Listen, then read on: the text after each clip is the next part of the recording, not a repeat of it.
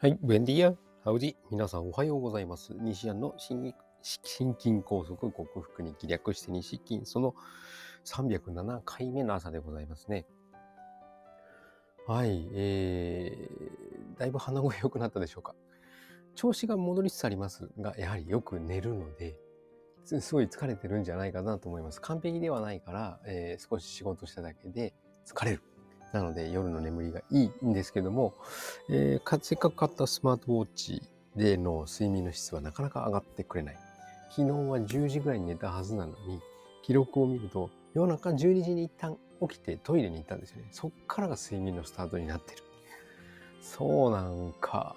っていう感じですけどね。で、5時頃にまた一旦目が覚めたんですけども、それでもう一回寝て、結局6時に起きました。でも、12時から5時までのカウントになっているので、うーん、やっぱりずっと寝続けなきゃいけないのかという感じですよ。はい。このスマートウォッチをうまく、はい、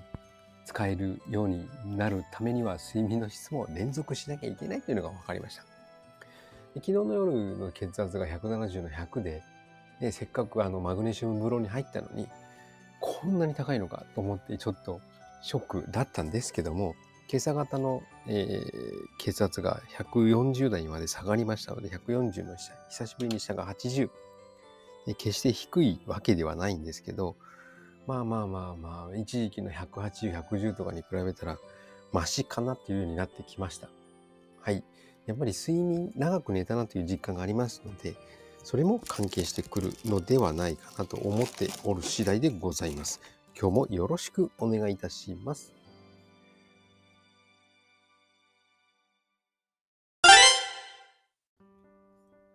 はい。改めましておはようございます。健康運動指導士、理学療法士、そして笑い療法士の西田隆です。今日のテーマは、良い睡眠のために食生活を見直すというのをテーマに、今日から食生活シリーズが始まるんですけども、食生活の第一弾は、やっぱりこれなくしては、ね、メンタリスト DAIGO さんも一番最初に挙げてくれているんですけども、糖質の捉え方について語りたいと思います。えーメンタリスト DAIGO さんの本では、糖質は取りましょうになっています。ね、取ったら良い眠りになりますよという研究報告がなされました。というふうに書いてあるので、うーん、どうなんだろうかなと私は疑問に思います。これはあまりもろ手を挙げて支持できない部分だなと思いながら読んだんですけども、えっと、彼の言い分はですね、研究報告、運動をハードな運動をした後に、糖質をとって寝るとトータルの睡眠時間が長くなった。睡眠効率も改善。寝入るまでの時間も短くなった。でもこれ、ハードな運動をしたら、そりゃ疲れるんで、毎日毎日毎日ずっとそのハードな運動をしている人だったんだろうか。というところが疑問が湧きますし、大体運動をすればですね、睡眠の質良くなるような気はするんですけど、それに加えてこうしたらいいか良かったというふうに捉えましょう。はい。うーん。で、あと、あと日本人女性男女1900人ぐらいを対象に、お米、パン、麺類の3種類の食品の摂取と睡眠の質の関係を調査すると、お米の摂取量が多いほど質の高い睡眠が得られた。結論として、まあ、成長ホルモンが出るからとかいうふうになってるんですけども、結局、糖質を食べ過ぎて、ホルモンの材料となるタンパク質、脂質を取らないと、と思うんですけども、まあまあ、うまい具合に取ると、この結果をですね、うまい具合に取ると、寝る2、3時間前の夕食時に、ちょっと糖質を取るといい。まず最初のハードな運動っていうのは、運動をすると血糖値がガクッと下がるので、それを持ち直すために少し取ればいいというふうに。これはなんとなく強引に理解できるんですけど、ま、普通に米食べれっていうのは、うん、どうなんだろうなと思います。自分の実感としては、血糖値を上げ上げ下げさせすぎると寝入りは良くないというのが実感で、自分の勉強をした中でもそういうふうに書いてあって、血糖値が一定なほどすごく寝つきはいいし、目覚めもいいし、という感じです。まあ、この本もね、いろいろスポンサーがついたりしているでしょうから、はい。大人な事情な面もあるのかもしれませんが、そうですね。自分としては、ゼロというのはね、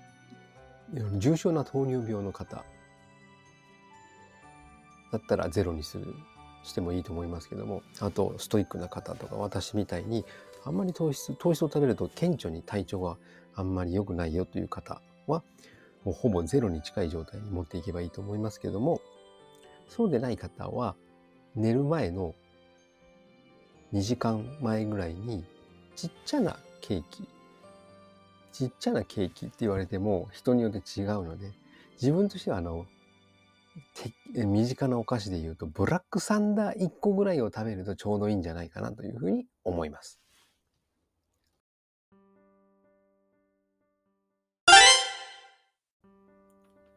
はい、お送りしてきました西谷の心筋梗塞克服日記、略して西は健常者や子供たちに運動パフォーマンスの向上と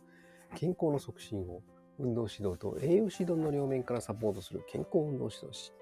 心身に障害を負ってしまった方々に医学的リハビリテーションを施す理学療法士、そして癒しの環境を提供し、安心安全なほっこりした笑いを引き出して平和をもたらす笑い療法士として活動する私、西田隆がえー、自ら罹患してしまった。今はですね、これ、乖離性大動脈のなんか予兆なんじゃないかなと思うようになってきたんですけども、